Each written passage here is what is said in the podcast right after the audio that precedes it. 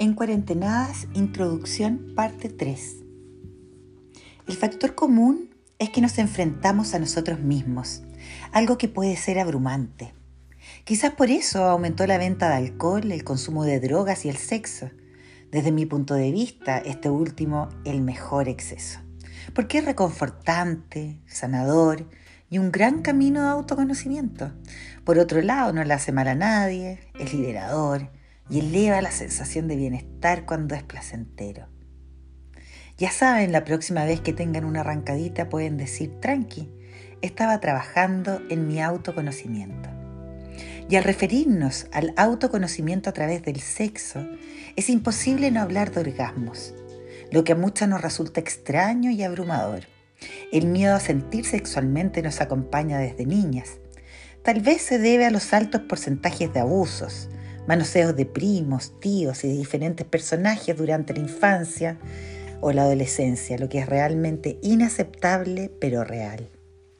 Sumemos las infaltables trancas instauradas por tener que ser señorita, por la idea de tener sexo con un mismo hombre toda la vida, como lo dictan la mayoría de las religiones, con pensar que debemos tener orgasmos con el primer tipo con el que una hace el amor, tira o como quieran llamarlo acostumbradas a reclamar, a quejarnos y repetir que no somos amadas, que no nos quieren, que los demás son superficiales, que no somos suficientes, que nos dejan y así la lista que cada una carga justificando la falta de amor que tenemos hacia nosotras mismas. Hoy nos dimos cuenta más o menos de que queremos realmente amarnos, ser felices y desarrollarnos, pero en esta búsqueda nos topamos con una desconocida que habita nuestro cuerpo a la que debemos, bajo todo punto de vista, amar. Sexualmente tenemos un campo infinito el sexo es un espacio de placer, dispersión, incluso más entretenido que una fiesta, no solo por sentir un orgasmo, sino por estar fundido, disfrutando las sensaciones y regalos que da el cuerpo, las cosas graciosas que ocurren cuando uno está en la intimidad con otro y la profundidad de los sentimientos.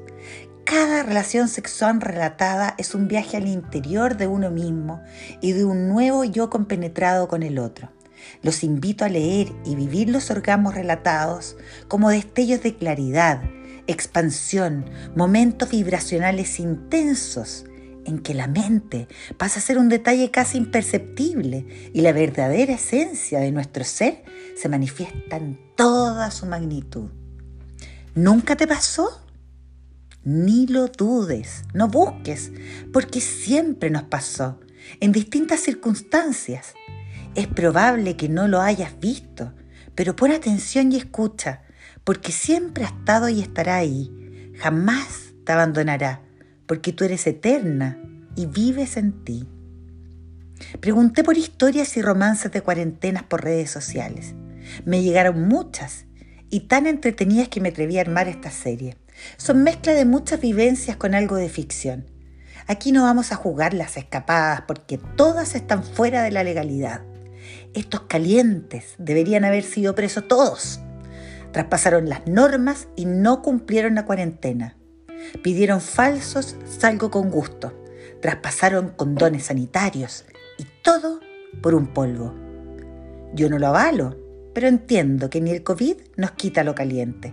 Además hay que entender que tenemos una superpoblación que existe de calientes sin culpa. En esta cuarentena aparecieron muchas Miss COVID. Aquí les comparto algunas de sus historias, porque todas somos Misses, somos reinas del espectáculo, nuestro espectáculo que ocurre en nuestro escenario y al ritmo de nuestra propia música.